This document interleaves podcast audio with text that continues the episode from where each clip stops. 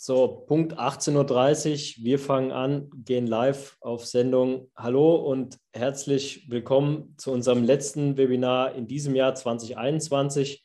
Zugleich zu unserem ersten Webinar zum Thema Wintersport. Wir haben heute das Thema die optimale Verpflegung im Skilanglauf. Haben uns da auch wieder ähm, einen absoluten Topathleten oder Topathletin diesmal eingeladen. Äh, werden wir gleich nochmal näher vorstellen. Als erstes darf ich uns kurz vorstellen. Also mein Name ist Christian Neizert, ich bin Mitteilhaber und Gründer auch von Ministry of Nutrition. Ähm, ich arbeite bei der TSG Hoffenheim ähm, als Physiotherapeut und Präventivtrainer, war davor schon im Radsport, im Ausdauersport auch unterwegs bei zwei Radmannschaften. Ähm, Robert Gorgos führt heute durch den Inhalt durch ist Produktentwickler und auch mit ähm, Teilhaber von Ministry of Nutrition, Ernährungsberater im Spitzensport in der Bundesliga, in der Fußballmannschaft, auch äh, in einem großen Radsportteam, dort als Ernährungsberater tätig, ist Diplom-Ernährungswissenschaftler, Art-Trainer im Radsport, betreut auch mehrere Athleten in Fragen zum Training und, ähm, ja, und Ernährung. Und als heutigen Gast haben wir die Katharina Hennig, Sie, Katharina ist 25 Jahre alt, deutsche Skilangläuferin der Nationalmannschaft, hat in den letzten Jahren äh, bei der Tour de Ski als Beispiel äh, schon 2020 und 2019 äh, jeweils den achten Platz erreicht, ähm, ist bereits für nächstes Jahr schon zu ihrer zweiten Teilnahme bei den Olympischen Spielen qualifiziert, ähm, ist aktuell die erfolgreichste deutsche Skilangläuferin. Wir freuen uns, Katharina, dass du heute mit uns das Webinar hier ähm, ja, durch den Inhalt durchgehst und wir dir ein paar Fragen stellen dürfen, wo wir uns schon sehr darauf freuen. Und äh, auch unsere Teilnehmer hier unten, ihr seht es vielleicht in der Frage und Antwort in dem Kästchen, könnt ihr eure Fragen an die Katharina, an Robert stellen. Und wir werden im Anschluss an den Vortrag den Robert und äh, Katharina uns gleich äh, vorstellen werden, eure Fragen so gut wie möglich versuchen zu beantworten. Ähm, werden vielleicht da die eine oder andere Frage dann noch aussortieren müssen aufgrund der Zeit. Ähm, ja, werden wir im Anschluss beantworten. Wir freuen uns. Robert, ich übergebe das Wort an dich. Dankeschön und bis später. Von mir auch herzlich willkommen.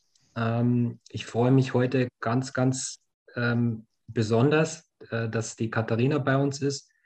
Äh, freue mich auch ganz besonders, weil Skilanglauf für mich ähm, persönlich äh, was ganz Spezielles ist, was ganz Besonderes ist. Für mich der, der König der oder die Königin der Ausdauerdisziplinen. Ähm, war auch mein erster Ausdauersport. Ich bin immer noch mit Begeisterung dabei und von dem her ist da ganz viel Herzblut dabei heute.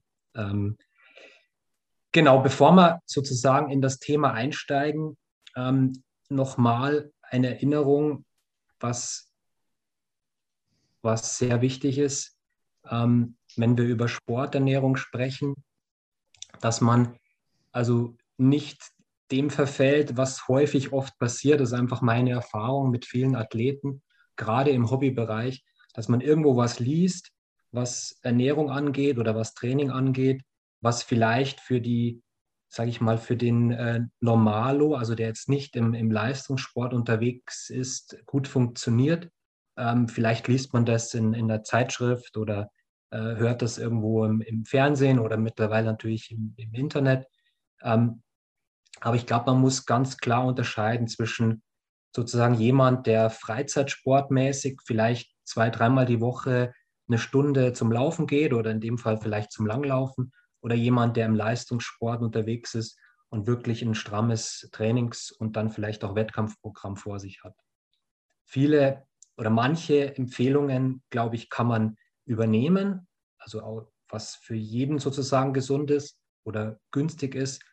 Manche Empfehlungen müssen auf jeden Fall überdacht werden. Also es ist ganz klar, ähm, dass, dass der Leistungssportler andere Anforderungen hat an die Ernährung als jetzt jemand, der das nur für die Gesundheit zum Beispiel macht. Wo man sicher Überschneidungen sieht, und das liegt mir auch sehr am Herzen, ähm, also es geht natürlich trotzdem darum, dass auch der Leistungssportler gesund bleibt. Ähm, man macht das vielleicht nicht sein ganzes Leben lang, ähm, die generelle Gesundheit ist natürlich auch für die Leistung auf der anderen Seite extrem wichtig. Und deswegen orientieren wir uns gerne an aktuellen Empfehlungen zur gesunden Ernährung. Und das ist eigentlich eine ganz ähm, interessante Studie, relativ aktuell aus 2019. Dort hat man versucht herauszufinden aus einer Meta-Analyse, welche Lebensmittel sozusagen die beste Gewähr bieten, um möglichst frei zu bleiben von den typischen Zivilisationserkrankungen.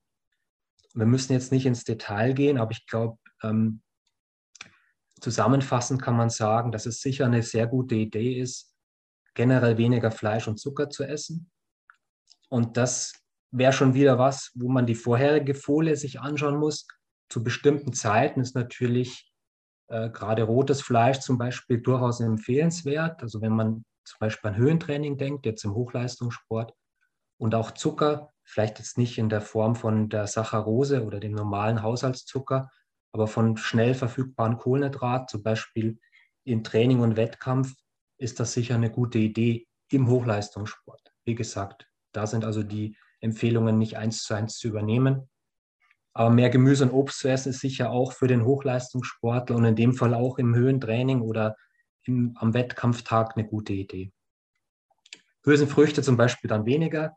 Also das würde ich jetzt am, am, Wettkampf und vielleicht auch am Tag vor dem Wettkampf nicht empfehlen, aber in der generellen Trainingsempfehlung natürlich eine gute, äh, gute Sache und auf jeden Fall empfehlenswert. Also sehr interessante Studie. Wen es interessiert, kann da mal nachlesen. Ähm, das äh, findet man auf jeden Fall im Netz.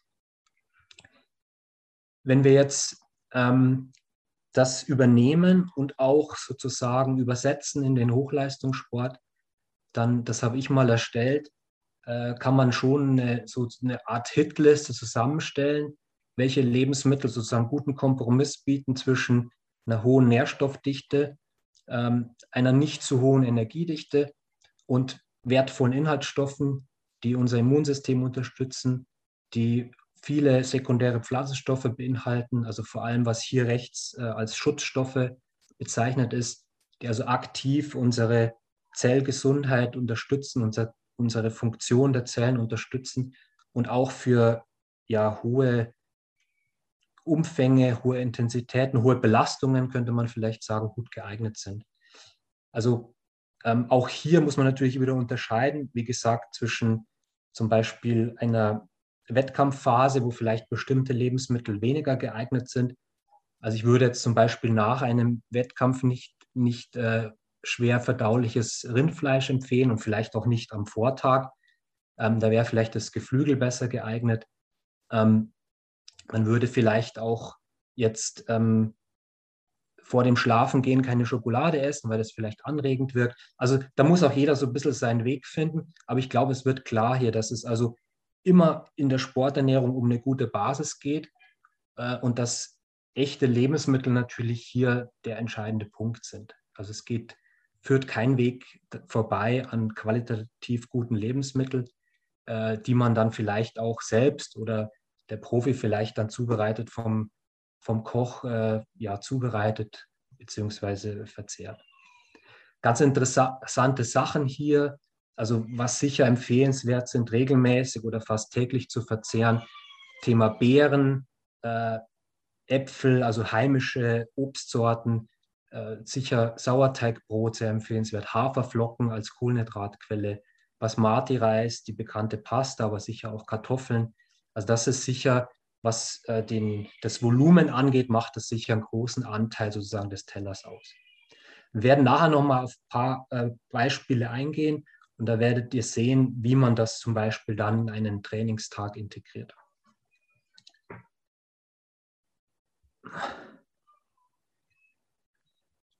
Grundsätzlich, und das ist ja immer eine interessante Frage, wir haben ja schon einige Webinare gehört, auch zu, gerade zur Ernährung, zum Beispiel im Radsport. Äh, wir hatten den, das Webinar zum Marathonlauf. Also wir haben schon einiges gehört zum Thema Ausdauertraining und Ernährung. Und grundsätzlich unterscheidet sich die Ernährung des Skilangläufers nicht erheblich ähm, von der Ernährung jetzt zum Beispiel des Radsportlers. Ähm, das wäre auch so ein ganz guter Vergleich. Beides würde man klassifizieren als Kraftausdauersport Dementsprechend sind die Energiebedarfe relativ hoch. Ähm, entsprechend sind natürlich auch die Trainingsumfänge sehr hoch. Wir werden nachher von Katharina auch hören, was das bedeutet jetzt im, im, im Spitzensport. Ähm, wir haben einen, auf jeden Fall einen guten Eiweißanteil, ähm, ist jetzt aber nicht so extrem hoch, ähm, dass das nicht über normale Lebensmittel zu decken wäre. Wie kommt man näherungsweise zumindest an den Energiebedarf ran? Ich habe hier mal eine, das klingt wahnsinnig kompliziert, wer will, kann das vielleicht mal nachrechnen. Ich habe das für Katharina natürlich gemacht und für mich auch im Vergleich. Das ist der sogenannte, die, die Berechnung des Ruheumsatzes, um einfach mal die Idee zu bekommen, was verbrenne ich am Tag an Kilokalorien, wenn ich mich im Prinzip nicht bewege. Also wenn ich den ganzen Tag auf der Couch liegen würde, wäre das die Energiemenge, die ich brauche, um einfach meine Grundfunktionen, meine Körperfunktionen aufrechtzuerhalten. Wenn ich sagen darf, bei der Katharina sind es circa 1400 Kalorien, bei mir wären es etwas mehr, weil ich etwas größer und schwerer bin, also im Bereich von ähm, knapp 1700 Kalorien. Und da würde man jetzt noch einen Faktor dazu rechnen. Also wenn man der Hochleistungssportler, der macht ja nicht nur sein Training, das heißt, der muss vielleicht auch mal eine Besorgung machen oder macht einen Spaziergang. Also ein bisschen eine körperliche Aktivität neben dem Training ist trotzdem dabei. Das heißt, man kann hier einen Faktor rechnen und dann käme man auf einen Grundumsatz bei der Katharina von irgendwo zwischen 1500 und 1600 Kilokalorien. Dann schätzt man noch den Trainingsumsatz ein. Das kann man relativ genau machen, das zeige ich euch gleich und kann entsprechend dann die Ernährung planen. Wie kommt man auf den Trainingsumsatz? Da haben wir leider, ähm, da haben wir leider für die, die regelmäßig bei unseren Webinaren dabei sind, die kennen das schon.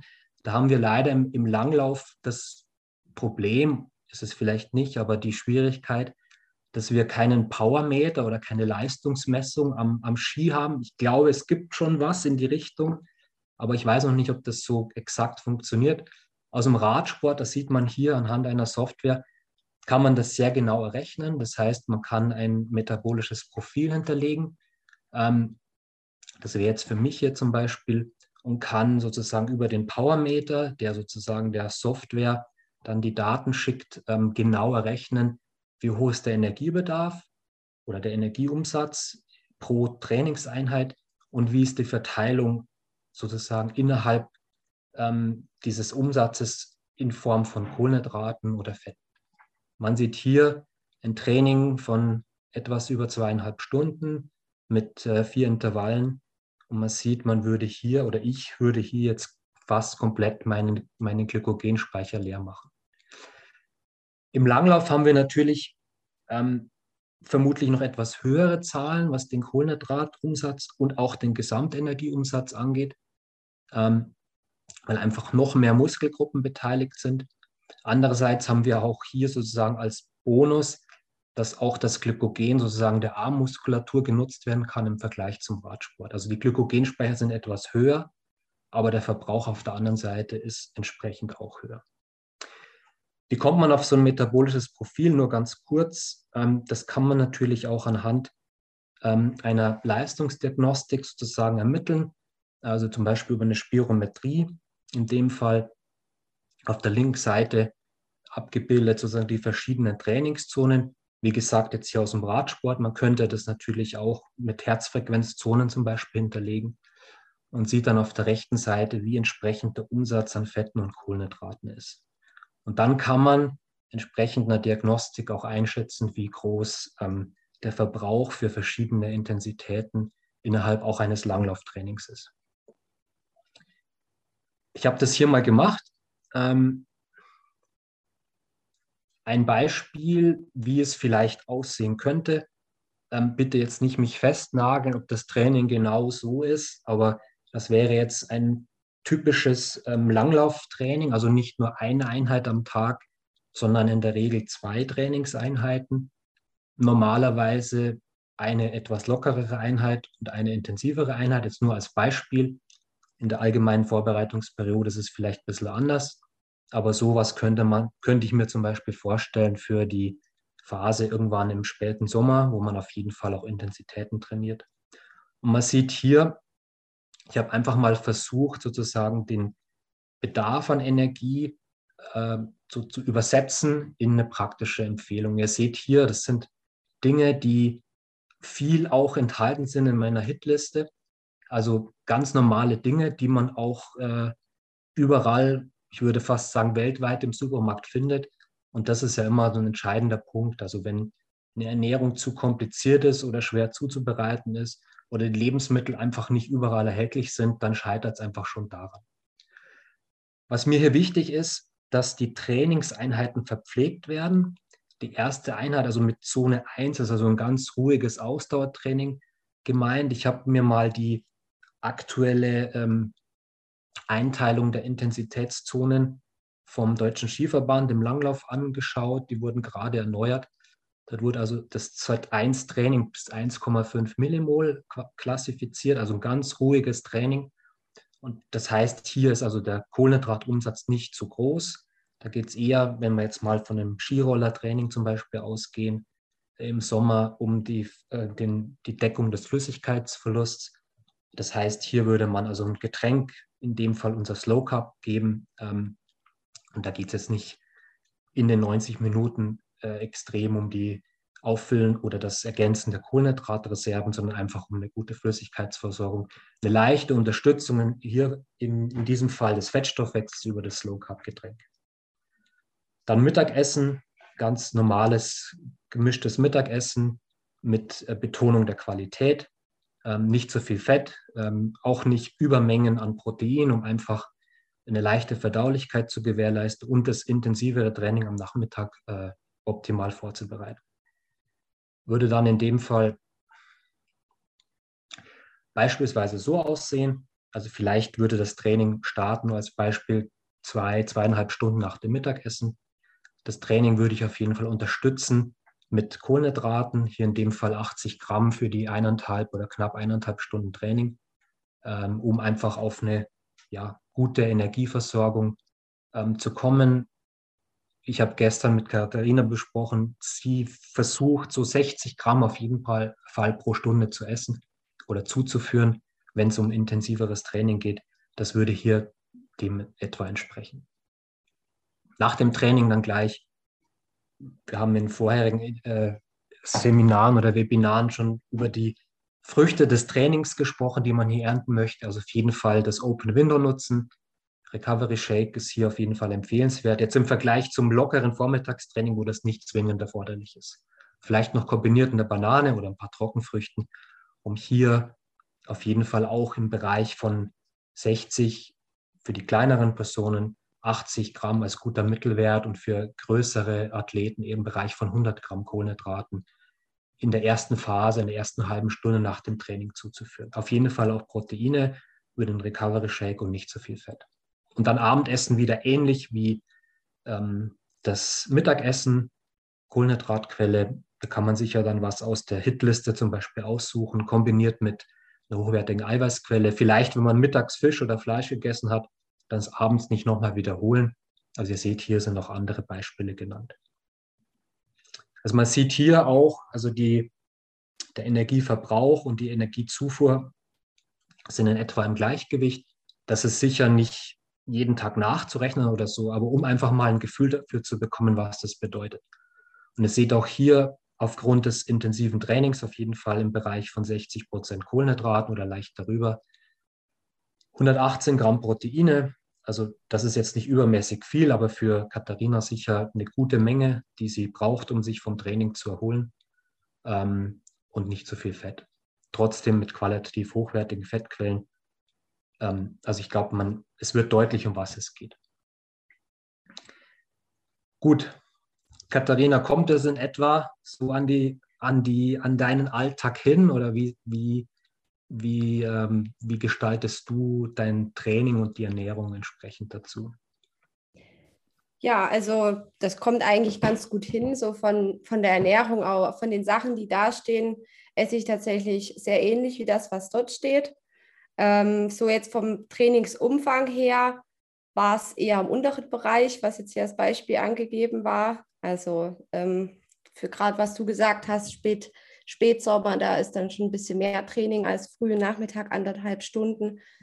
Aber so von der Sache her ähm, gleicht es meinem Ernährungsplan ziemlich. Also um mal ein Beispiel zu nennen, ich esse halt zum Frühstück entweder so Porridge oder Vollkornprodukte. Am liebsten eigentlich ähm, Vollkornbrot oder Brötchen. Ich bin tatsächlich gar nicht so der Haferbrei-Fan.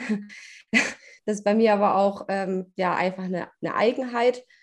Ähm, das ist eigentlich so mein Frühstück, ganz normal, wie man es sich vorstellt. Wichtig dabei ist eigentlich immer, dass ich ein bisschen Obst dabei habe für die Vitamine. Und für mich ist halt besonders wichtig, dass ich bei jeder Einheit eigentlich wirklich irgendwas, also dass die MON-Produkte im Trinkgurt habe, weil ich oft manchmal merke, wenn ich denke, ich gehe jetzt nur eine anderthalbe Stunde raus, da brauche ich jetzt eigentlich nichts mitnehmen und wenn ich dann laufen gehe, kriege ich einfach Hunger. Also das ist Fakt. Ich, man braucht es, weil man hat doch so einen hohen Grundumsatz und durch das Training noch, dass es einfach notwendig ist, was im Trinkgott dabei zu haben. Also ich merke das deutlich, wenn ich es nicht mache, dann kriege ich einfach Hunger und dann ist die Qualität im Training nicht die gewünschte.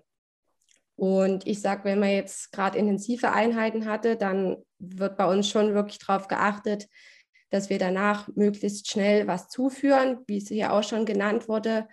Ähm, ich mache das halt immer mit dem Recovery Shake, weil ich es eigentlich gut finde, wenn man was Flüssiges hat, weil gerade nach intensiven Sachen tue ich mich oft schwer, jetzt direkt was zu essen. Deshalb ist es in flüssiger Form echt optimal. Was ich auch manchmal mache, sind so Fruchtbrei-Sachen. Da komme ich eigentlich auch ganz gut ran. Aber gerade im Wettkampf ist es halt enorm wichtig, danach was zuzuführen, einfach auch als äh, gesundheitlichen Aspekt wurde ja auch schon genannt, das Open Window äh, bedeutet ja, wenn man gerade ins Ziel gekommen ist, ausgepowert, dann ist ähm, quasi das Fenster offen, das Immunsystem geschwächt und wenn man da nicht in den ersten Minuten nach, nach dem Zielanlauf was zuführt, ist halt hier das Risiko groß, sich eine Erkältung oder irgendwas einzufangen. Deswegen ist es halt da besonders wichtig, was zuzuführen. Also das ist eigentlich somit das Wichtigste, wo ja auch darauf geachtet wird, dass wir das auch regelmäßig machen. Genau, und ansonsten so Mittagessen, Abendessen, wie auch schon genannt, ähm, ich versuche halt tatsächlich auch wenig tierische Eiweiße zu essen. Ich würde mich jetzt nicht als Vegetarier bezeichnen, dafür esse ich zu gerne Fleisch, aber so richtig äh, ein Fleisch mache ich mir eigentlich nie. Wenn, dann gibt es mal einen Schinken auf dem Brot, aber mehr ist es eigentlich auch nicht oder man grillt mal. Aber ich habe tatsächlich jetzt auch im letzten Jahr noch mehr versucht, das einzuschränken und ähm, von dem tierischen Eiweiß ein bisschen mehr noch wegzukommen. Und ich glaube, das hat mir echt ganz gut getan. Ansonsten versuche ich halt ähm, natürlich genügend Kohlenhydrate zu essen mit Kartoffeln, Reis, Kichererbsen zum Beispiel esse ich auch ganz gerne. Und ja, viel Gemüse zu essen. Ähm, so, das sind eigentlich so meine Hauptdinge, wo ich drauf achte. Was wäre für dich eine typische Mahlzeit vor dem Wettkampf? Ähm, ich glaube, die, die Startzeiten sind nicht immer gleich. Also es hängt dann auch ein bisschen ab von der, von der Startzeit. Und nach dem Wettkampf kannst du das mit entscheiden. Also ich kann mir vorstellen, oder ich kenne es auch, also ich arbeite auch in, im, im Wintersport, dass es in manchen Ländern nicht ganz so leicht ist, an qualitativ gute Lebensmittel und Mahlzeiten ranzukommen. Habt ihr da einen Koch dabei? Wie, wie, wie machst du das im, im Wettkampfbetrieb? Also das Frühstück ist eigentlich relativ simpel. Gerade beim Wettkampf ähm, traue ich mich dann auch meistens doch mal an den Haferbrei ran, weil der einfach ähm, am besten Energie gibt. Und das ist halt einfach auch was Hochwertiges.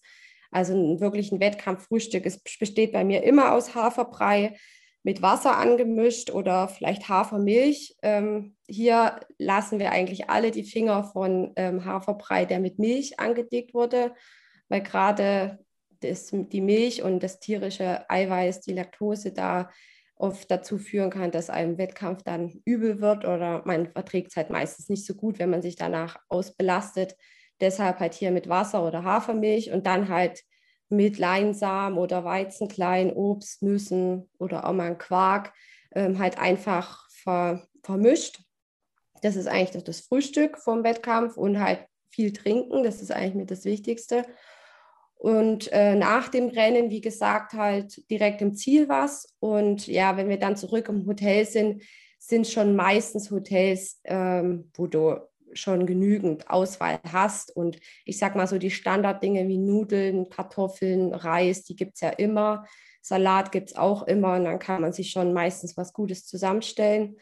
Ähm, und an Weltcup-Orten, wo jetzt schon bekannt ist, dass es nicht so der, der Brüller ist vom Essen, ähm, hat man ja ab und zu auch mal einen Koch dabei, wie jetzt zum Beispiel in Ruka sind wir jetzt die letzten zwei Jahre mit einem Koch da gewesen und da ist es natürlich dann eh super auf uns angepasst und da sind wir dann bestens versorgt. Wie sieht für dich ein, ein typischer Trainingstag aus? Ich glaube, das ist für unsere Zuhörer besonders interessant. Also Thema Inhalt, Thema Intensität, ähm, wie viel, also Thema Umfang und wie hat sich das vielleicht auch im Gesamttrainingsumfang in den letzten Jahren verändert? Ähm, ich glaube, das ist, da wird auch deutlich, wir haben gestern schon mal kurz darüber gesprochen, ähm, was es wirklich bedeutet, so ein ja, Ergebnis auch überhaupt vorzubereiten, was da für ein Aufwand dahinter steckt. Gib uns mal ein bisschen einen Einblick in dein Training.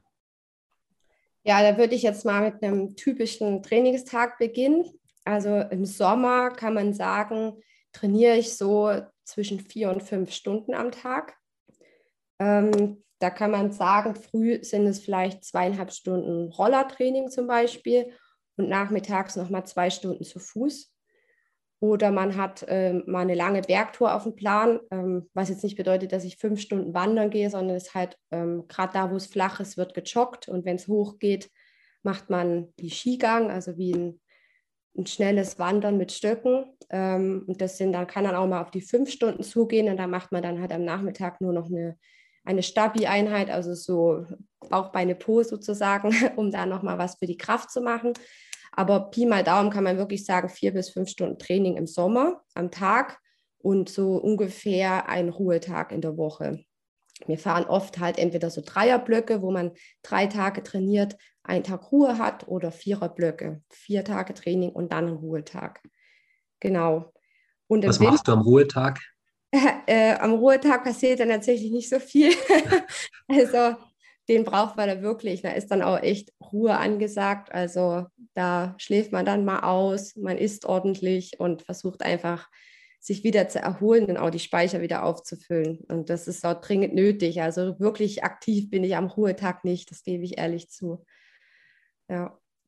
Und ähm, im Winter haben wir natürlich weniger Umfänge als im Sommer, weil unser Haupttraining findet natürlich im Sommer und Herbst statt, weil im Winter dann natürlich regelmäßig Wettkämpfe sind. Und damit man sich da überhaupt wieder erholt, kann man jetzt der Woche über natürlich nicht so wie Umfänge machen wie im Sommer. Das heißt, da ist es ein bisschen weniger. Da haben wir früh meistens so 1,30 bis 2 Stunden Skitraining und Nachmittag halt dann nochmal eine Stunde bis eine Stunde 30 zu Fuß oder auch nochmal auf Ski. Das kommt aber halt immer ganz drauf an, wo man auch gerade ist oder in welcher Verfassung man ist. Und auch im Winter haben wir ja Phasen, wo man wieder mehr trainiert ähm, wo dann nicht ganz so viele Wettkämpfe sind, gerade in ähm, Vorbereitungslehrgängen auf Olympische Spiele oder Weltmeisterschaften. Da steht dann schon auch nochmal das Training im Vordergrund. Machst du Höhentraining oder Höhentrainingsblocks? Ja, also wir haben gerade dieses Jahr schon nochmal den Fokus aufs Höhentraining gelegt, weil ja Olympia auch auf 1700 Meter stattfinden wird. Und um uns da langfristig auch dran zu gewöhnen und anzupassen, haben wir dieses Jahr viele oder fast alle Lehrgänge in Höhenlagen gemacht. Und ja, da gibt es natürlich dann auch nochmal viele Dinge zu beachten, ähm, weil man doch nochmal ein bisschen sensibler auf alles reagiert. Wäre vielleicht ein schönes Webinarthema für die Zukunft mal. Ja, ich denke auch. Also gerade da ähm, ist auch für uns manchmal gar nicht so einfach, weil jeder da auch echt sehr individuell reagiert in der Höhe. Das heißt, es ist ganz schwer, da alles so zu pauschalisieren. Also da braucht es eigentlich auch wahnsinnig viel Erfahrung. Und für mich war das jetzt auch das erste Jahr, wo wir wirklich so viel in der Höhe waren. Also ich habe da jetzt auch noch nicht den wahnsinnigen Erfahrungsschatz, aber es hat auf jeden Fall schon mal was gebracht. Genau. Kannst du uns verraten oder ist das ein Geheimnis, wie viel du trainierst und die sich möglicherweise jetzt über die Jahre, also ich habe gesehen, dass du schon Medaillengewinnerin bei Junioren-Weltmeisterschaften warst. wie sich vielleicht das Training gesteigert hat in den letzten fünf, sechs, sieben Jahren? Ja, also ich habe äh, mich gestern auch nochmal genau schlau gemacht, weil das sind tatsächlich so Zahlen, die kann ich jetzt auch nicht aus dem FF, aber ich habe mir nochmal meine Trainingsdaten angeguckt. Und ähm, ja, also ich habe jetzt einfach mal Ausdauerstunden und Gesamttrainingsumfangsstunden rausgesucht von einem Alter von 13 Jahren, dann 18 bis 20 und 25 Jahren, also so alt wie ich jetzt bin. Mhm. Und ähm, zur Ausdauer, um das vorab mal ein bisschen zu erklären, zählt halt Skiroller Cross und ab und zu geht man ja doch noch mal ein Stück Radfahren oder manche gehen auch Kajaken, aber das sind wirklich äh, wenig Stunden. Also was also mich betrifft, ich gehe vielleicht im Jahr maximal 30 Stunden Radfahren, aber ich bin tatsächlich auch nicht so die Radgöttin.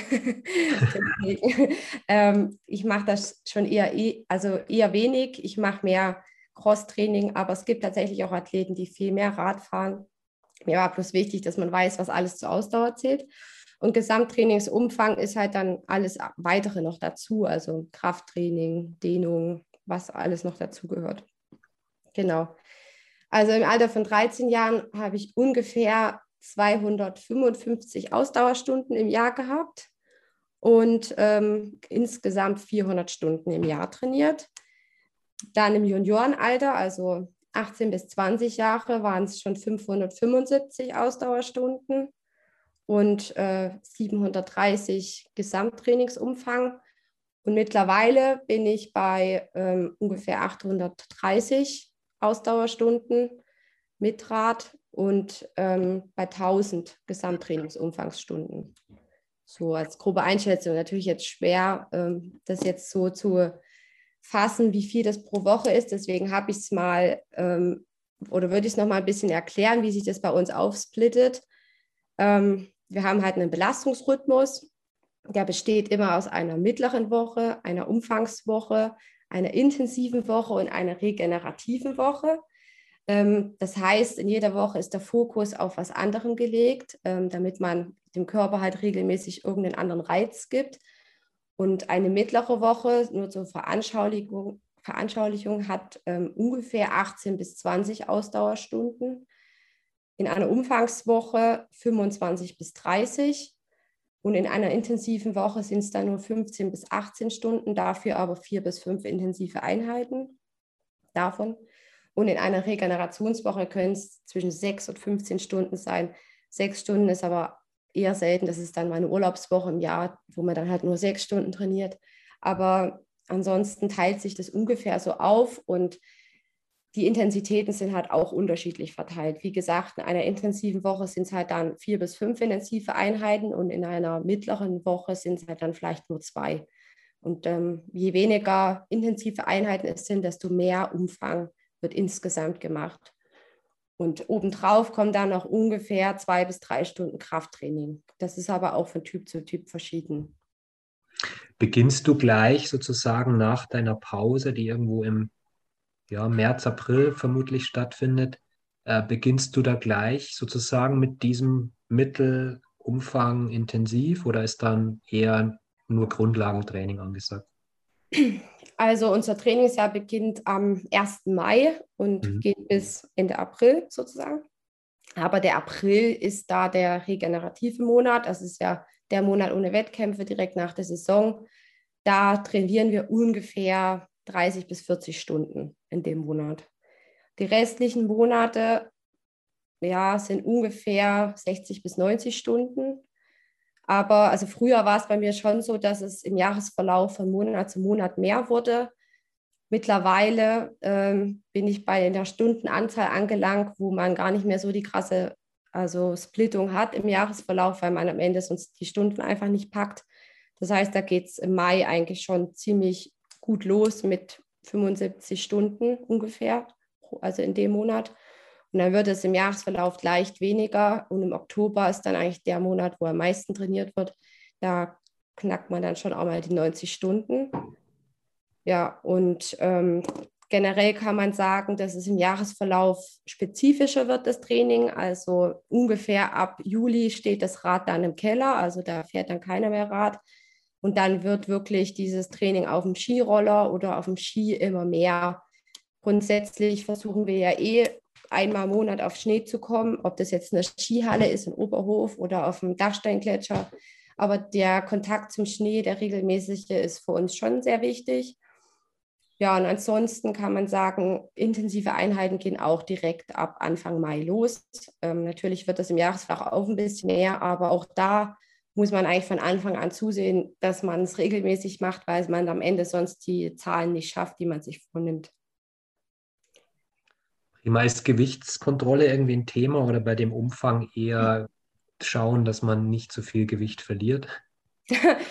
ähm, das ist auch wieder sehr typabhängig. Also es gibt auch Sportlerinnen, die zusehen müssen, dass sie nicht zu viel Gewicht verlieren. Dazu würde ich mich jetzt nicht zählen. Ähm, ich bin eher ein Typ, wo es einfach eher sehr stabil ist, das Gewicht. Also ich reiße mir jetzt auch kein Bein aus, ernährungstechnisch. Ich esse halt ausgewogen und gesund, aber es ist jetzt nicht so, dass ich mir nicht auch mal was gönnen würde. Da bin ich auch ganz ehrlich. Aber ähm, also für mich spielt es jetzt nicht so die Riesenrolle. Man muss sich halt wohlfühlen. Man sollte natürlich auch nicht zu schwer sein, weil gerade bei dem Anforderungsprofil und dem Streckenprofil im Langlauf ähm, ist zu viel Gewicht mit Sicherheit nicht förderlich, aber es ist jetzt bei uns nicht so die, die Riesenrolle wie jetzt im Skisprung oder so, weil dadurch, dass wir sowieso so viel trainieren, ähm, muss man eh eigentlich erstmal schon mal wahnsinnig viel essen, um da den Bedarf zu decken. Super. Ähm, vielen Dank für die Einblicke schon mal. Also ich glaube, sehr interessant.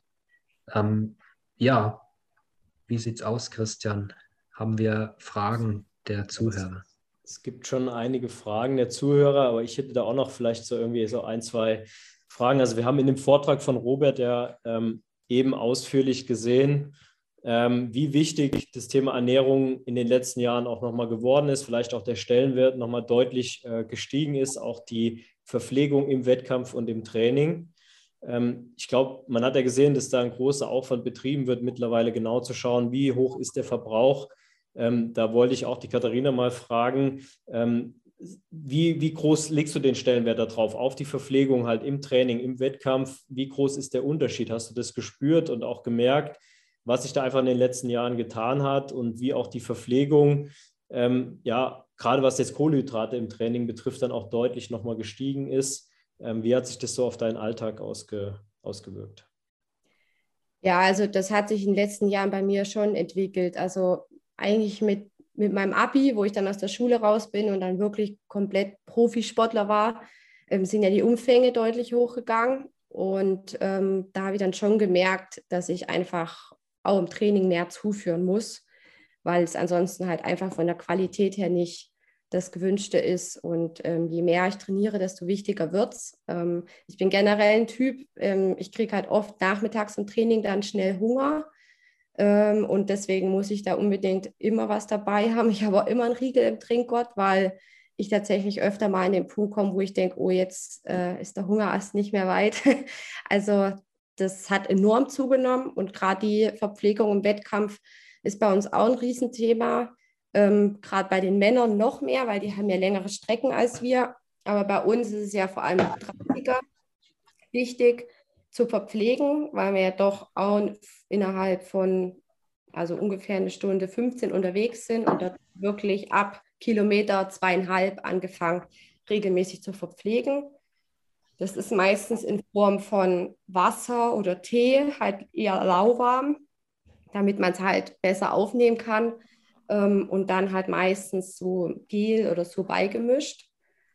Und ja, da muss man einfach wirklich schauen, dass man pro Runde, wenn die, die Runde ungefähr fünf Kilometer hat, pro Runde zweimal verpflegt. Ähm, das ist halt schon wichtig. Manchmal passiert es, dass man das Getränk nicht erwischt, weil es ist ja meistens sehr stressig. Man kommt da mit Geschwindigkeit an und muss dann das Getränk fassen und schüttet sich die Hälfte eigentlich eh nur drüber, aber so ein bisschen Lippen benetzen ist es dann trotzdem. Und deswegen ist es halt so wichtig, dass es regelmäßig passiert, weil man da ja nicht jedes Mal einen halben Liter zu sich nimmt, sondern meistens nur einen Schluck. Ich habe hier mal einen Trinkgurt ähm, aus, der, aus dem Schrank geholt. Also auf jeden Fall zu empfehlen. Im, im Skilanglauf ist es eben so, dass man nicht das Rad hat, wo man die Trinkflaschen in den Flaschenhalter ähm, mit befördern kann oder im Flaschenhalter mittragen kann. Deswegen auf jeden Fall für jedes Training, ähm, ich würde mal sagen, was über eine Stunde ist, ähm, Flüssigkeit mitführen. Und die meisten Gurte haben oben auch so ein Fach. Die Katharina hat es gesagt, da ist eben dann ein Riegel drin oder vielleicht der Autoschlüssel oder ein paar Euro. Ähm, oder das Gel oder was auch immer. Also das, ähm, ja, man sieht einfach oft, ähm, ich war heute langlaufen und ehrlich gesagt hatte keiner der Läufer einen Trinkgurt dabei, außer mir.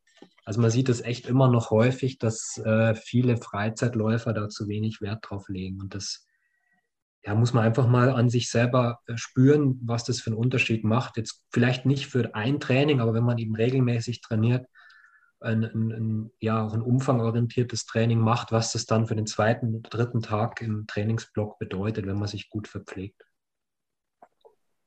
Genau, ich glaube, dass das die ganz großen Benefits halt auch einfach ähm, ja, der Verpflegung im Training halt auch äh, bedeutet und dass man das auch einfach mal praktisch versuchen muss, selber mal äh, da ins Training zu integrieren, was das einfach für einen großen Unterschied bedeutet. Ähm, ja, finde ich auch ganz wichtig, das nochmal in den Fokus zu stellen. Und ich glaube, im Leistungssport ist es eh schon, äh, schon lange auch angekommen. Ihr werdet das schon tagtäglich in eurem Training äh, machen, auch in eurem Wettkampf äh, integriert haben, dass ihr da einfach großen Wert drauf legt. Ich würde vielleicht schon mal kurz in die Fragerunde hier einsteigen. Ähm, Nochmal zu dieser Kohlenhydratberechnung. Da hat uns äh, ein Zuschauer geschrieben, ähm, wie genau die Daten zu bewerten sind, jetzt aus Garmin, aus Strava etc., die man äh, ja, über, über, die, über die Apps halt da bekommt, ähm, kann man das schon ja, kann man das schon mit aufnehmen. Manche zeigen auch einen Kohlenhydratverbrauch irgendwo an, die natürlich errechnet sind, äh, nicht gemessen. Äh, vielleicht da eine Frage an Robert. Ja, also prima Frage. Ähm, prinzipiell ist natürlich der Energieumsatz, also zum Beispiel über die Pulsuhr, also der Gesamtenergieverbrauch, wenn man Daten äh, der Uhr gibt, also Körpergewicht und äh, VO2 Max kann man ja mittlerweile eingeben, schon relativ gut. Ähm, es ist natürlich kein metabolisches Profil hinterlegt, also Laktatbildungsrate zum Beispiel weiß die Uhr nicht. Ähm, und sie, sie kann auch nicht so genau die Spitzen rausrechnen sozusagen ähm, aber einen guten Anhaltspunkt, was den Gesamtenergieumsatz angeht, äh, gibt es schon. Ähm, was Kohlenhydrate und Fette angeht, bin ich ein bisschen skeptisch. Wie gesagt, da jetzt äh, Körpergewicht und VO2 Max keine weiteren äh, Daten. Also es ist jetzt kein Leistungsprofil, bei welcher Intensität wie viel an Kohlenhydraten und Fetten umgesetzt wird. Aber man kann das ja auch, also im Prinzip, im Prinzip ist es so, dass mit zunehmender Intensität der Kohlenhydratverbrauch ja, also eigentlich exponentiell ansteigt. Und wir haben es vorhin gesehen, jetzt in, in meinem Beispiel, also im Schwellenbereich, wenn man trainiert, ähm, also pro Stunde schon im Bereich von 200 oder mehr Gramm Kohlenhydrate umgesetzt werden. Und so kann man sich das dann schon ähm, ja, ausrechnen, Prinzipiell ist natürlich so, je intensiver das Training, umso mehr Kohlenhydrate werden umgesetzt. Ähm, aber auch gerade bei so mittelintensiven Training ist der Kohlenhydratverbrauch relativ groß. Also wenn wir von Fett Max zum Beispiel sprechen, also Zone 2, ist der Verbrauch pro Stunde schon im Bereich von 80 Gramm. Wenn man jetzt drei Stunden langlaufen geht in so einem mittelschnellen Tempo oder etwas schnellerem ganz äh, Zone 2 einfach, also das kann man ja auch ermitteln über die Leistungsdiagnostik, dann verbraucht man in drei Stunden schon im Bereich von 250 bis 300 und das schon erheblich viel. Und wenn man da nichts zuführt und das am nächsten Tag vielleicht nochmal machen will und entsprechend die Ernährung nicht anpasst, dann wird, äh, Katharina hat es vorhin gesagt, die Qualität der zweiten Einheit sicher nicht mehr so gut sein. Also nochmal, Gesamtenergieumsatz, glaube ich, ja, hilfreich über die Pulsuhr. Verteilung Kohlenfette bisschen skeptisch, ob das so genau ist.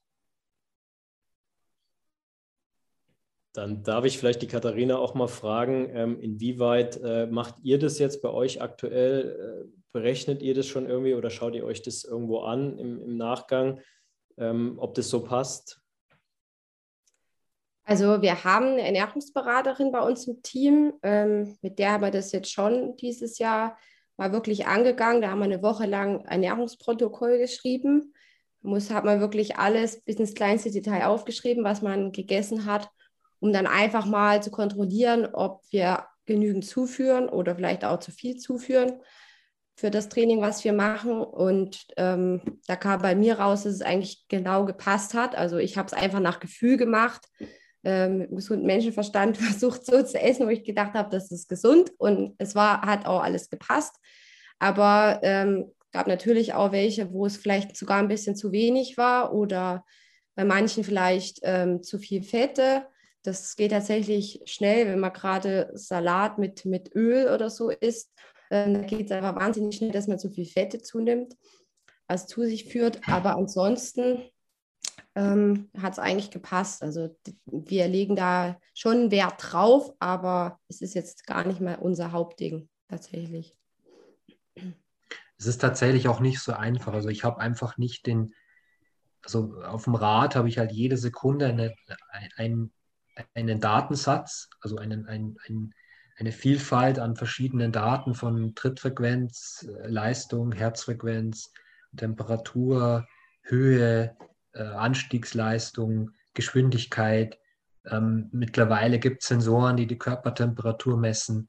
Also ich habe ganz viele Daten und das ist beim Langlauf einfach nicht ganz so einfach. Und deswegen können wir hier nicht genau sagen, der Kohlenhydratbedarf für das Training liegt jetzt bei 280 Gramm oder 285. Wir können es nur abschätzen bis jetzt. Und das, äh, also man merkt es dann einfach, wie Christian vorhin auch gesagt hat, wenn man wirklich darauf Wert legt, dass man das Training entsprechend Intensität gut verpflegt, wie sich das dann im Trainingsfortschritt über die Woche, über Monate und Jahre dann zeigt. Und das, den Unterschied merkt man definitiv.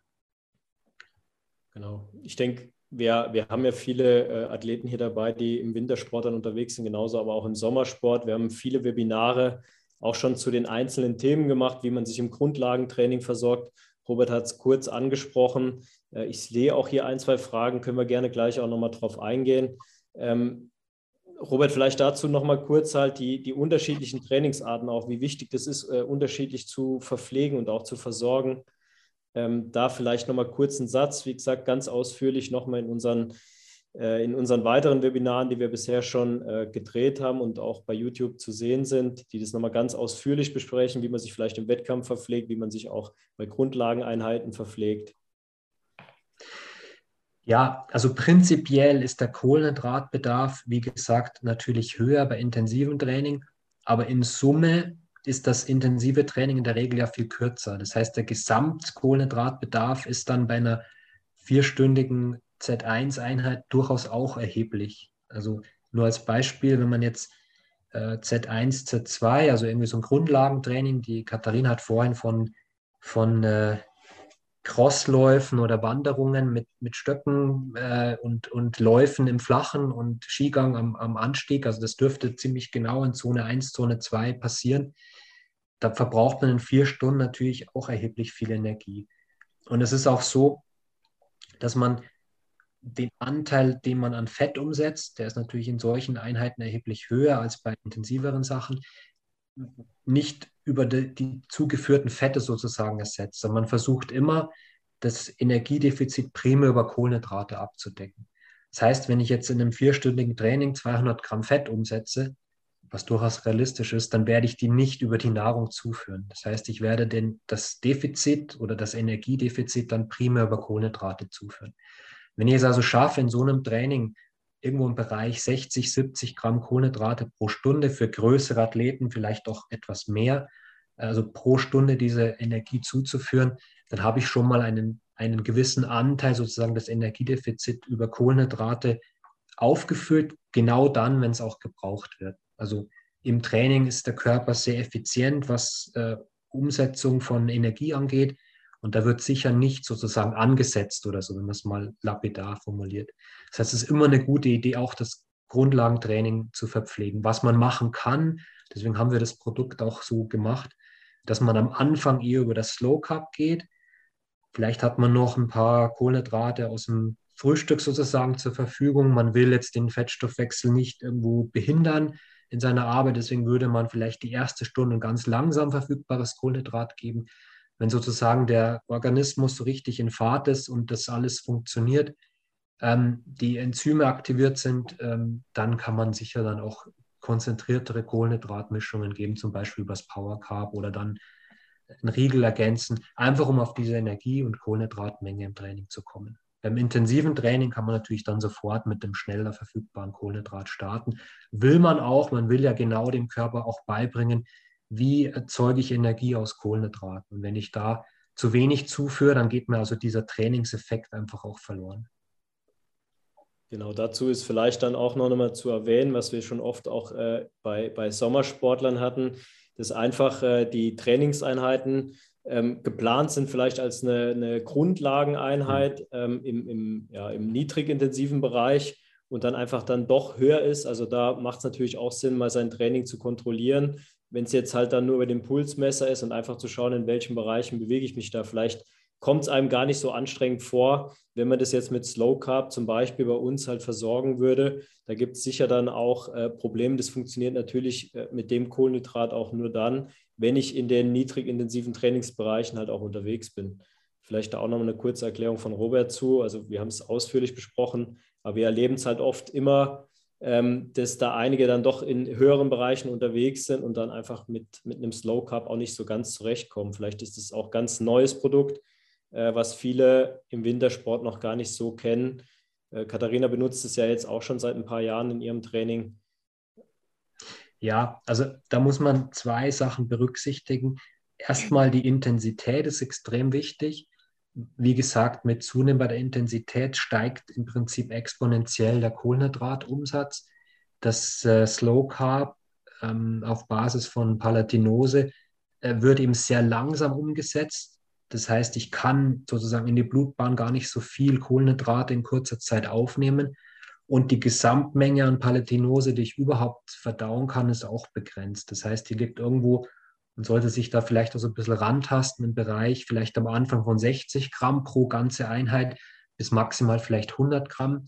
Das heißt, die Gesamtmenge ist begrenzt und auch die Menge sozusagen pro Zeiteinheit ist begrenzt. Und deshalb eignet sich das Getränk sehr gut für ein Fettstoffwechseltraining, dann muss es aber wirklich kontrolliert sein. Am Rad ist es relativ einfach über, die, über den Powermeter, wenn man sich dran hält. Also unsere Erfahrung gerade im Hobbybereich sieht anders aus. Also sehr häufig wird sozusagen über dem eigenen Level trainiert oder gefahren, also viel zu schnell gefahren, weil es einfach Spaß macht und vielleicht der Trainingskumpel ja sich wohlfühlt und für, für mich ist es aber dann zu schnell. Im Langlauf ist halt die Herzfrequenz äh, sozusagen der, ja, die, die, Intensitätsvorgabe und die kann natürlich auch von Tag zu Tag etwas schwanken, gerade wenn man müde ist. Es springt die vielleicht nicht so an, ist man vielleicht, ja, ist die etwas träge. Dann im Prinzip, ähm, ich weiß nicht, wie ihr das macht, aber kann man natürlich das Laktat messen. Das heißt, dann sieht man sozusagen in dem Moment, in welchem Intensitätsbereich der Körper gerade unterwegs ist. Das eigene Gefühl ist auch immer gut, ist natürlich bei einem Hochleistungssportler, der eben 1000 Stunden pro Jahr trainiert, vermutlich sehr, sehr gut. Und dann kann man das ganz gut steuern. Aber Empfehlung ist einfach, ist einfach aus, dem, aus eigener Erfahrung und auch aus Erfahrung als Trainer, meistens wird im niedrig intensiven Training zu schnell trainiert. Ob es jetzt im Langlauf oder im Radsport oder im Laufsport ist, ich glaube, das ist im Freizeitsport eigentlich ein, ein, Hauptproblem. Und dann passt natürlich das Slow Cup nicht und dann fühlt man sich auch entsprechend nicht gut mit dem Produkt. Katharina, messt ihr Laktat? Ja, also genau, ich wollte gerade auch noch was dazu sagen, weil hier zwei Fragen in dem Chat sind. Worüber steuerst du das Pacing und äh, inwiefern nutzt ihr Leistungsdiagnostiken, um die Stoffwechselkapazitäten zu analysieren? Greift ihr irgendwo ein bisschen ineinander? Also wir trainieren nach Belastungsbereichen. Ähm, Im Grunde genau das gleiche mit wie Z1 ist bei uns halt I1, also Intensität 1 und das geht von in I1 bis I5. Und um das ein bisschen zu erklären, I1 und I2 sind halt Grundlagen-Ausdauerbereiche. Also da trainiert man halt den Fettstoffwechsel, wie es gerade schon ähm, der Robert erklärt hat. Und um mal ein grobes Bild zu geben, mein Maximalpuls ist ungefähr zwischen 195 und 200. Und wenn ich langsam oder in einem I1-Training laufe, dann laufe ich maximal mit dem Puls bei 150. Ist bei mir aber schon sehr hoch angesetzt, weil ich vom Laktat, was wir ja auch manchmal überprüfen, ähm, nicht so schnell reagiere. Das heißt, da bin ich ein bisschen ein Sonderfall, aber wir versuchen da wirklich mit einem niedrigen Puls zu laufen. Also wenn ich jetzt eine Drei-Stunden-Einheit mache, dann ist mein Puls immer ungefähr bei 130 oder vielleicht sogar niedriger. Also je länger die Einheit ist, desto niedriger ist mein Puls. Dann haben wir den I3-Bereich. Ähm, das ist so dieser ja, Ent Entwicklungsbereich, würde ich sagen, wo man halt schon intensiv trainiert. Da bin ich bei meinem Puls bis ungefähr Puls 178. Ähm, da machen wir dann oft teilweise eine Stunde, manchmal auch sogar eine Stunde 15 in der intensiven Einheit in diesem Bereich. Ähm, und da ja, schauen wir einfach, dass wir unsere Laktatschwelle nach, nach unten verschieben. Also den Punkt, wo viel Laktat ähm, produziert, wie er auch wieder abbauen kann. Also in dem Bereich, theoretisch könnte man ewig laufen nach der Theorie. Ähm, das ist zwar sehr schwer so zu erreichen, aber das ist eigentlich so der, der Hauptbereich bei uns im intensiven Training, nachdem wir trainieren. Und ansonsten alles, was dann drüber ist, ist dann halt äh, der Bereich I4 und I5, wo man eher dann an die VO2 Max, also an die Sauerstoffaufnahme rangeht im Training. Und je nachdem, was ich halt trainiere, nehme ich halt dann auch verschiedene Produkte. Also ich nehme natürlich in dem I1-Training dann dieses Slow Carb, weil ich ja so viel wie möglich Fettstoffwechseltraining machen möchte und also nicht ganz so viel Kohlenhydrate nebenbei zuführen möchte. Aber wenn ich I3 oder I4-Training mache, dann ähm, schaue ich schon, dass ich wirklich viel Kohlenhydrate zufüge, weil ansonsten kann ich, habe ich einfach zu wenig Energie zur Verfügung. So ungefähr läuft es. Und ähm, wir machen natürlich Leistungsdiagnostiken ungefähr drei bis viermal im Jahr direkt auf dem Laufband mit Sauerstoffmaske und allem drum und dran, um genau diese Bereiche immer wieder anzupassen, weil das sich auch im Jahresverlauf ändert. Also je mehr ich trainiere, desto effizienter wird vielleicht auch mein Fettstoffwechsel. Und ähm, um das halt auch anzupassen und generell zu schauen, ähm, ja, ob sich meine Laktatschwelle, von der ich gerade gesprochen habe, zum Beispiel verschiebt. Also ob ich länger bei einer hohen Geschwindigkeit laufen kann, ohne zu übersäuern. Und das testen wir und passen danach unser Training an. Ich kann da vielleicht mal noch eine Frage von Hermann hier anschließen. Der fragt jetzt, ähm, wie man Wettkämpfe verpflegt. Vielleicht kurz von dir. Er fragt jetzt speziell nach sehr langen Wettkämpfen, so um die fünf Stunden. Das hat Katharina, glaube ich, jetzt eher seltener, aber vielleicht erzählst du mal kurz, wie du deinen Wettkampf halt komplett äh, verpflegst und dann kann Robert vielleicht noch was für die ganz langen Wettkämpfe sagen. Ja, also wir verpflegen, wie gesagt, maximal einen Skiathlon, wenn, er, wenn langsame Bedingungen sind, weil der ist ja 15 Kilometer und wenn es wirklich langsam ist und eine extrem schwere Strecke oder es ist sehr warm, dann kann es schon mal passieren, dass wir da verpflegen. Ansonsten ist eigentlich unsere Verpflegung nur in einem 30er wirklich angebracht, weil man da wirklich über eine Stunde unterwegs ist. Und wie ich schon vorhin schon sagte, also wirklich von Beginn weg, sehr regelmäßig wird da was zugeführt meist halt in Form von Wasser oder Tee, lauwarm mit ähm, einem Gel vermischt. Und ich sage mal, je länger es ähm, dauert oder je wärmer es ist, desto mehr muss man wirklich darauf achten, dass man es regelmäßig zuführt. Wenn man da wirklich ein, zweimal so eine Verpflegungsstation verpasst, dann kann das schon ähm, am Ende wahnsinnig viel ausmachen. Was jetzt so ganz lange Rennen angeht, also war glaube auch eine Frage mit Wasserlauf, ähm, habe ich selber noch nie gemacht, aber ich glaube, da führt man dann schon mehr zu als ein Gel. Also ich denke wahrscheinlich eher mehr fast so wie ein bisschen angedickt mit Haferflocken und Blaubeeren oder so, würde ich da ja wahrscheinlich machen, aber da ist wahrscheinlich der Robert eher der Experte. Also ich habe selber den Wasserlauf noch nicht gemacht, ein paar 50 und 60 Kilometer Rennen. Hm, ist natürlich auch immer eine Frage des Pacings. Also wir haben gesehen, mit zunehmender Intensität steigt der Kohlenhydratumsatz. Die Kohlenhydratspeicher sind begrenzt. Beim Langläufer ein bisschen mehr wie beim, also sind sie ein bisschen größer wie beim Radsportler. Aber wenn ich jetzt den Vaserlauf mache mit angepeilten fünf Stunden zum Beispiel, dann ist das schon eine hohe Intensität. Das heißt, der Kohlenhydratumsatz ist erheblich und die Glykogenspeicher reichen auf jeden Fall nicht aus. Beim 30er sind wir gerade so dazwischen. Also der, wahrscheinlich wird es ein bisschen knapp mit den Speichern, deswegen die leichte Zufuhr. Aber es ist jetzt nicht kriegsentscheidend, dass ich da zum Beispiel jetzt 100 Gramm Kohlenhydrate pro Stunde aufnehme. Also da reicht auch eine geringere Menge, wie Katharina auch beschrieben hat. Beim Wasserlauf würde ich tatsächlich genau das machen. Also ich würde im Training versuchen, wie viel Energie kann ich sozusagen pro Stunde ohne Probleme aufnehmen. Das würde ich regelmäßig in der Vorbereitung machen, also zum Beispiel einmal die Woche, vielleicht in den letzten zwei Monaten vor dem Rennen, ähm, um einfach herauszufinden, wie viel kann ich aufnehmen, wie, verträg, wie vertrage ich das und wie fühlt sich das nach drei oder vier Stunden bei höherer Belastung an. Ähm, konkret ähm, kann man das übers Power Carb machen. Da ist natürlich im Trinkgurt auch die Kapazität beschränkt. Wenn man natürlich jemanden hat, der verpflegt, der verpflegt, ähm, wenn es Runden gibt, was beim Wasserlauf nicht der Fall ist, wäre es wesentlich einfacher ich denke, es gibt Verpflegungsstationen, wo wahrscheinlich die Top-Leute nicht stehen bleiben, sondern da jemand haben, der eben eine Flasche reicht. Ähm, aber irgendwo in dem Bereich wird es sein. Also ich, vers ich sollte versuchen, 100 vielleicht für einen großen Athleten, der das vorher probiert hat, 120, vielleicht sogar noch ein bisschen mehr Gramm Kohlenhydrate pro Stunde zuführen. Und in dem Fall dann zum Beispiel Power Carb oder eventuell eben das, was an der Verpflegungsstation gereicht wird. Im Idealfall informiere ich mich natürlich, was es da gibt und probiere das im Vorfeld aus. Aber für so lange Wettkämpfe ist das, wir haben es ja im, im, ähm, im Webinar mit, mit Laura auch gehabt. Also für sehr lange Wettkämpfe ist, ist die Zufuhr von Energie absolut mit entscheidend für den Erfolg dann letztlich beim Wettkampf.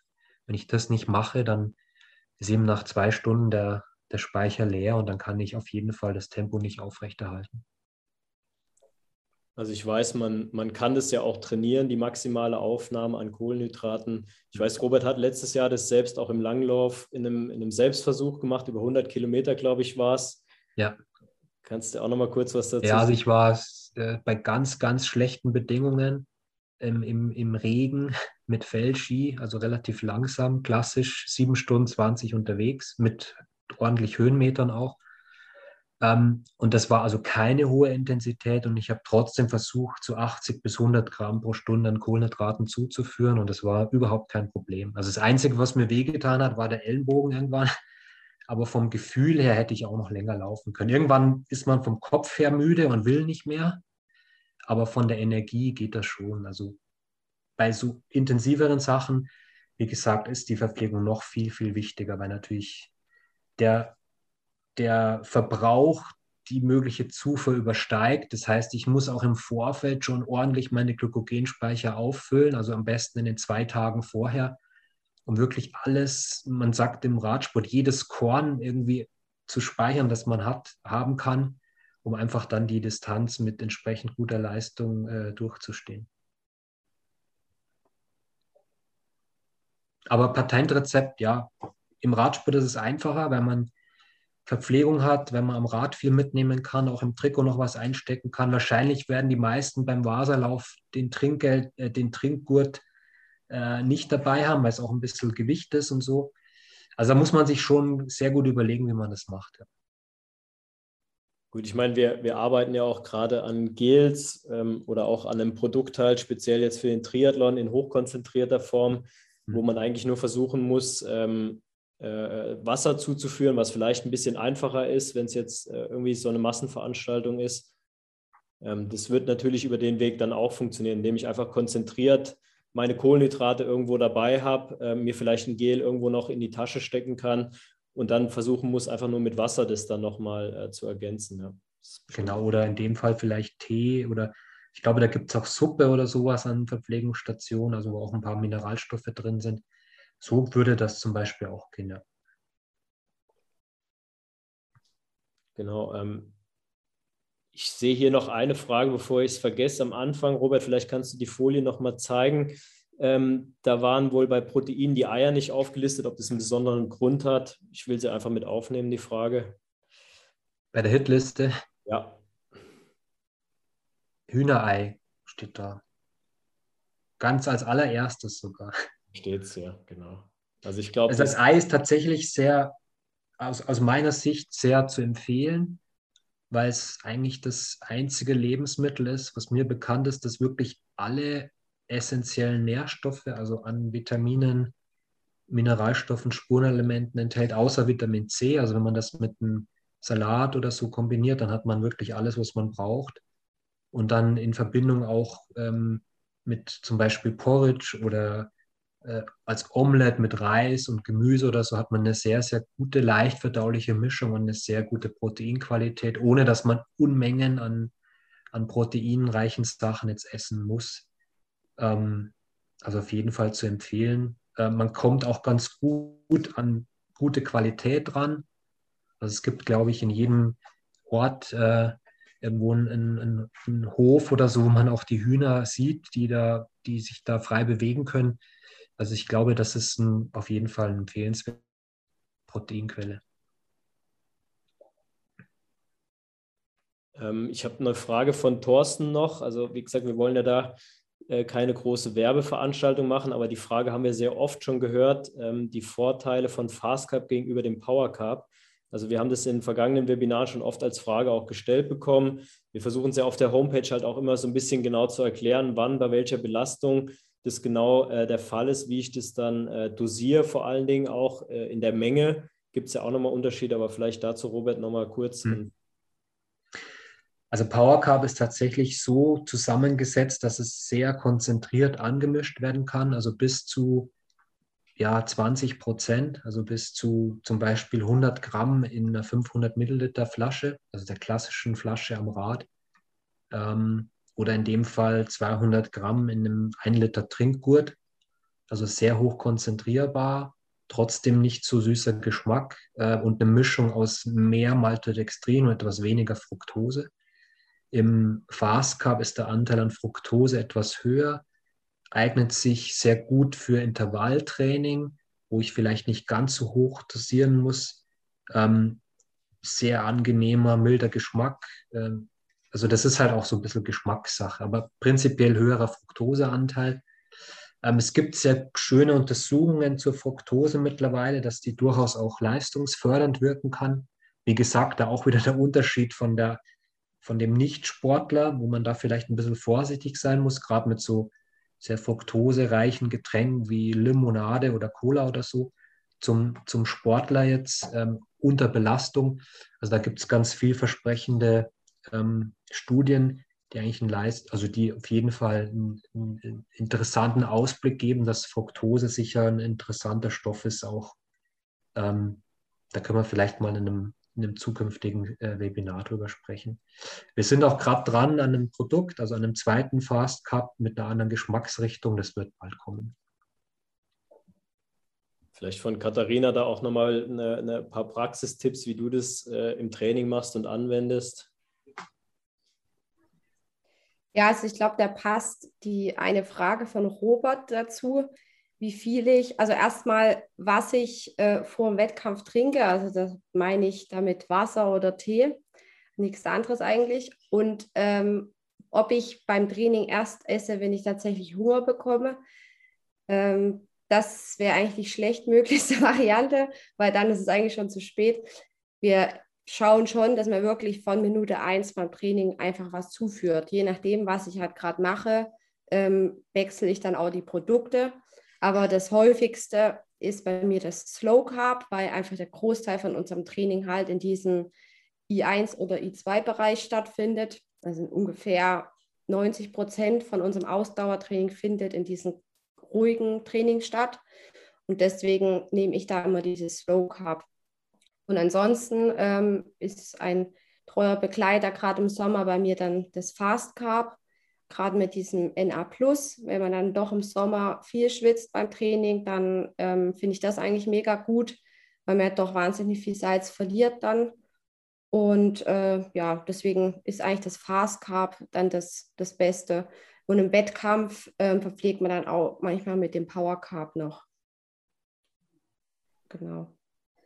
Ähm, Robert, vielleicht zu dem NA Plus, was jetzt das Slow Carb betrifft, da nochmal vielleicht eine kurze Info von dir. Ja, das hatten wir ja in einem Webinar, ähm, im vorletzten Webinar.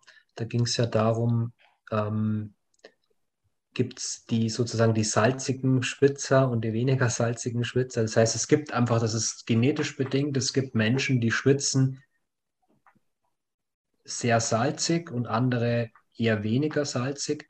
Das muss man so ein bisschen für sich rausfinden auch. Das sieht man häufig auch an, ja, an verschiedenen Merkmalen. Also wen es interessiert, der kann sich das Webinar nochmal anschauen. Ähm, und wenn man also zu der Gruppe zählt, die also es relativ salzig schwitzt, ist auf jeden Fall das salzhaltige Getränk zu empfehlen. Ähm, trotzdem ist es im, im äh, Sommer, wo man grundsätzlich möglicherweise auch deutlich mehr Schweiß verliert, keine schlechte Idee, das auch auf dem Weg zu ergänzen. Also man verliert immer ein bisschen Schweiß, äh, sorry, man verliert immer ein bisschen Salz über den Schweiß. Ähm, und wenn man entsprechend viel dann Schweiß verliert, ist auch also demzufolge der Salzverlust etwas höher. Und wie Katharina gesagt hat, dann macht das Getränk sicher Sinn. Wir haben jetzt auch ein neues, also mit einer anderen Geschmacksrichtung, um da eine klare Unterscheidung zu haben. Also es gibt das neue Slow Carb, ähm, entsprechend mehr Mineralstoffe enthält, aber nicht mehr nach Kirsche schmeckt, sondern nach Mango-Zitrone. Also auch ganz gut passend zum Sommer. Genau. Das wird dann auch das normale Slow Carb NA Plus ersetzen. Genau. Genau. Ja, also wir haben jetzt schon ein bisschen über unsere Produkte gesprochen. Also wen es interessiert und es gerne mal äh, testen möchte, die, die Katharina ist schon wirklich schon sehr lange mit unseren Produkten jetzt unterwegs, mit einer der ersten Profiathletinnen, die äh, auf die Ministry-Produkte vertraut hat. Wer das gerne mal testen möchte, haben wir da ein Special für euch in so einem Probierpaket. Könnt ihr gerne mit dem Gutscheincode ähm, da nochmal einlösen und auch gerne die Sachen testen. Also ja, wir würden uns da sehr freuen. Ähm, das nochmal kurz dazu. Ähm, ich habe noch eine Frage gesehen. Wir schließen uns natürlich da auch an. Ähm, Glückwünsche nochmal an Katharina für die Qualifikation für Olympia. Also sind wir auch extrem stolz drauf, dass du da nächstes Jahr äh, in Peking starten wirst. Ähm, vielleicht dich nochmal dazu oder zu dir nochmal kurz eine Frage dann. Wie, wie, wie siehst du da, wie sind deine Ambitionen für die Olympischen Spiele, auch für den Rest der Saison? Also du bist da aktuell Top-Verfassung, vielleicht in der besten Verfassung, äh, die du bisher hattest. Ähm, ja, bist schon sehr gut unterwegs. Ja, also danke erstmal. ja, das stimmt. Also ich bin tatsächlich in einer ungewöhnlich guten Verfassung für die äh, Winterzeit, weil normalerweise ist das ja nicht so meine Phase bis Weihnachten. Deswegen bin ich schon sehr glücklich, das Olympiaticket in der Tasche zu haben. Ähm, wie man es ja hört, ähm, bin ich gerade ein bisschen ausgebremst worden. Ich habe eine leichte Erkältung. Deswegen ist jetzt mein erstes Ziel, schnell wieder auf die Beine zu kommen. Und dann ist der nächste Schritt für mich die Tour de Ski, wo ich schon vorhabe, die wieder durchzulaufen. Ähm, die nehme ich aber diesmal eher ein bisschen aus dem Training raus, weil ich mich ja nicht mehr qualifizieren muss. Das heißt, eigentlich bis Olympia steht jetzt schon das Training nochmal im Vordergrund, um da an den Grundlagen nochmal ein bisschen zu schrauben weil es ja dann in der Höhe stattfindet und da umso wichtiger ist, dass man mit genug ja, Diesel im Tank hinkommt. Ja, und ansonsten ist eigentlich mein Hauptziel, dass ich es schaffe, bei Olympia in Topform zu sein, weil das ist ähm, tatsächlich immer gar nicht so einfach, den Punkt auch zu treffen, dass man da mit der Bestform dann am Höhepunkt ist. Und wenn ich so auf meine ähm, Höhepunkte bisher schaue, ist mir das, glaube ich, tatsächlich noch nicht so oft gelungen, dass ich diesen Punkt erwischt habe. Deswegen ist das mein großes Ziel, dass ich das packe. Und wenn das der Fall sein sollte, dann richtet sich der Rest hoffentlich von alleine. Wir drücken dir auf jeden Fall stark die Daumen und äh, freuen uns, dass du da nächstes Jahr dabei bist und äh, ja, hoffen, dass das super klappt. Ich auch. Ja, ähm, wir sind schon wieder am Ende unserer Zeit. Ich weiß nicht, vielleicht für eine Frage hätten wir noch Zeit, wenn ihr noch was Besonderes gefunden habt. Ansonsten suche ich da noch mal eine aus. Äh, ganz kurz noch mal hier eine Frage zu dem äh, Schwitzen, wie das Webinar hieß. Also das war das Thema Mineralien. Wie wichtig sind Mineralien oder welchen Stellenwert haben Mineralien in den Sportgetränken zu finden? Noch mal bei uns auf dem YouTube-Kanal. Habt ihr noch was gefunden?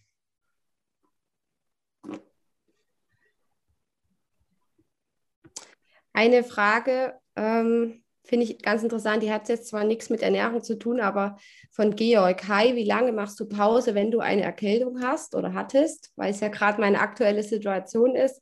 Äh, wir sind ja tatsächlich sehr, sehr vorsichtig. Ähm, ist generell ein gut gemeinter Hinweis von mir, weil ich glaube, dass das äh, manchmal oft gar nicht so eingehalten wird. Also wir schauen echt, dass ich, dass man wirklich komplett gesund ist, bevor man überhaupt wieder trainiert. Eine Faustregel bei uns ist, ähm, wenn man sich einen Tag komplett gesund fühlt, dann trainiert man noch nicht, dann wartet man noch einen zweiten Tag ab und dann erst fängt man wieder an, weil es halt einfach wahnsinnig gefährlich ist, mit einer Erkältung oder einem Infekt zu trainieren, weil die langen oder Langzeitfolgen, die dadurch entstehen können, halt enorm sind und ja, die ganze Karriere zerstören können im schlimmsten Fall. Deswegen sind wir da wirklich sehr, sehr vorsichtig. Ich habe noch zwei kurze Fragen oder zwei Fragen, die ich, glaube ich, kurz beantworten kann. Wie groß ist der Einfluss von Technik, Equipment auf den Erfolg? Also ich arbeite als Skitechniker im Biathlon und da kann ich nur aus erster Hand sagen, äh, extrem.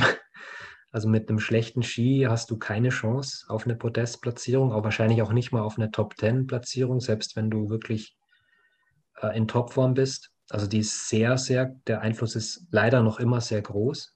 Ähm, Im Nachwuchsbereich ein bisschen weniger, weil da alle äh, mit dem gleichen Wachs sozusagen unterwegs sind. Da macht dann der Ski mehr aus.